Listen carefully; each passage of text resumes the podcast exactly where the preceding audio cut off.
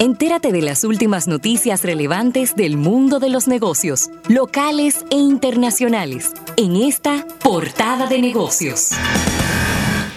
Mire, quiero aprovechar esta portada de negocios. Vamos a agradecer a nuestro público, al público que se está sumando en la misma y dar las, las vías telefónicas 809-539-8850 a este evento que estuvimos, eh, estuvimos eh, presenciando en el día de ayer, participando, y es la nueva presentación del nuevo vicepresidente ejecutivo, gerente general de Scotiabank en la República Dominicana, el cual contó con representación de funcionarios del Banco Central también, de la Superintendencia de Bancos, ejecutivos y clientes también que fueron invitados al evento.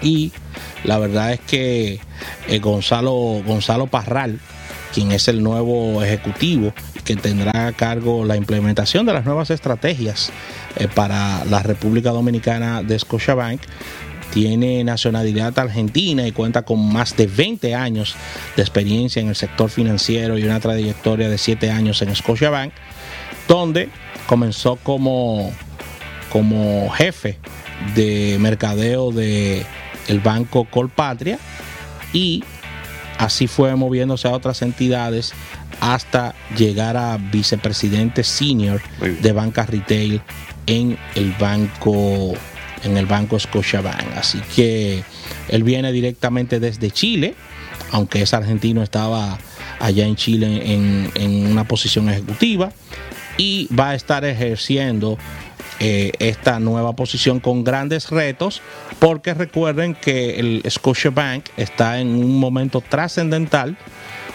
debido a la adquisición del Banco Dominicano del Progreso que fue anunciado el pasado mes de agosto. Así que grandes retos trae este nuevo ejecutivo Gonzalo Parral, quien estará eh, representando a Scotiabank en la República Dominicana y está sustituyendo a Robert Williams, que eh, nos acompañó durante tres años en una gestión sobresaliente, en, un gran crecimiento de Scotiabank, y se va a nuevas funciones ejecutivas en Toronto, Canadá.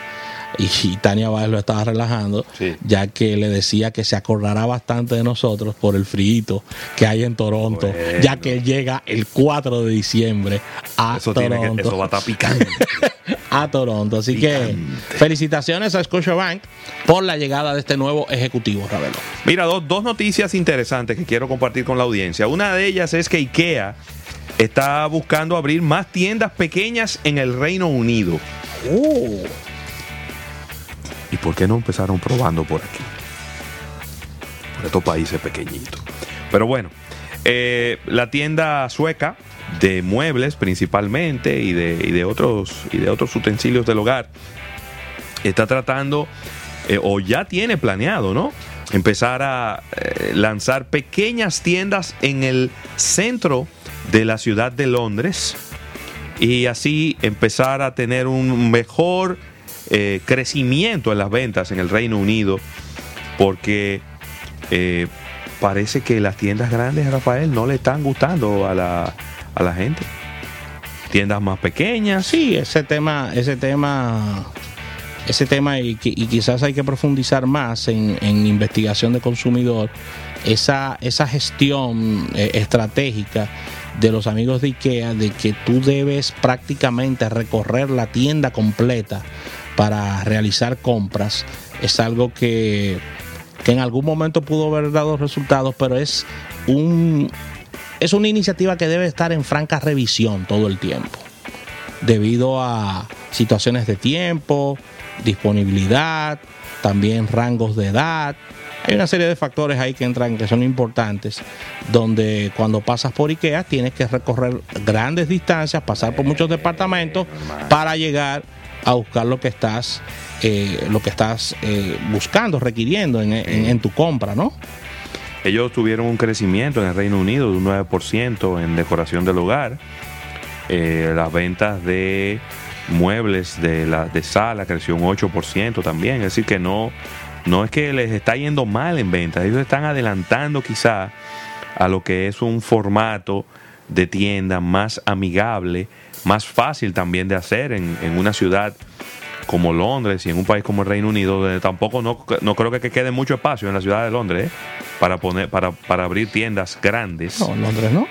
De gran. Al menos que ellos hayan comprado un, un enorme, una enorme plaza o un edificio viejo. Exactamente. Entonces, eh, este, estos son los planes. Y también, eh, Rafael, por otro lado, te, te, quiero actualizar. Ayer hablábamos de los principales automotrices de los Estados Unidos. Pues aquí tengo eh, la actualización de las ventas de Kia Motors en los Estados Unidos, que sus ventas crecieron en un 1.6% y vendieron 45.102 vehículos en octubre. Oye, ¿cuál fue el modelo que más creció? Kia Rio. Wow. 45% de crecimiento. Lo que viene realizando Kia es tremendo, ¿eh? La Sportage creció en un 10%. Y Niro, ¿cuál es el Niro? Kia Niro. Búscame ahí, Rafael, ¿qué es el Kia Niro? N-I-R-O. Yo creo que es un hatchback, déjame ver. Ajá. Creo que sí. Bueno, eh, al día de hoy las ventas han decrecido, es decir, el, el, el, año completo comparado con el año pasado, han decrecido un 1%, pero ya eh, alcanza el medio millón de unidades en los Estados Unidos de Norteamérica. La marca Kia que le ha ido muy bien en Estados Unidos, pero parece que ya alcanzó su techo, sobre todo porque Kia no tiene camionetas. Es que el Niro es un, es un crossover. Eh, Kia no tiene camionetas. No. Y el, su portafolio de jipetas creo que tiene que de, reforzar eh, ahí la presencia en los Estados Unidos porque que es un mercado que se está jipetizando. Sí, es cierto. ¿Mm? Es cierto. Ellos, ellos le va muy bien con el Cerato, pero el Cerato va en contra de la eh, que es allá es, es Kia Forte.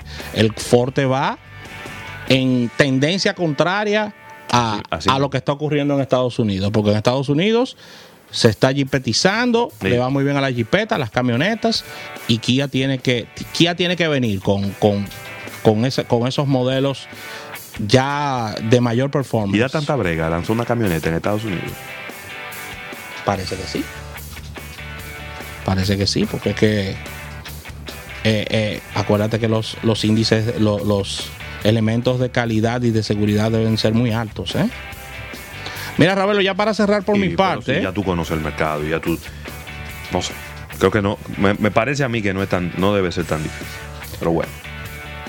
En este año, ya entrando en otras noticias para cerrar por este lado, sí. Warren Buffett no ha tenido un buen año, pero aún sigue superando las expectativas de mercado. Las acciones de la firma del oráculo de Omaha bajaron en un 4% en el mes de octubre y están en un 8% por debajo de su máximo en las últimas 52 semanas.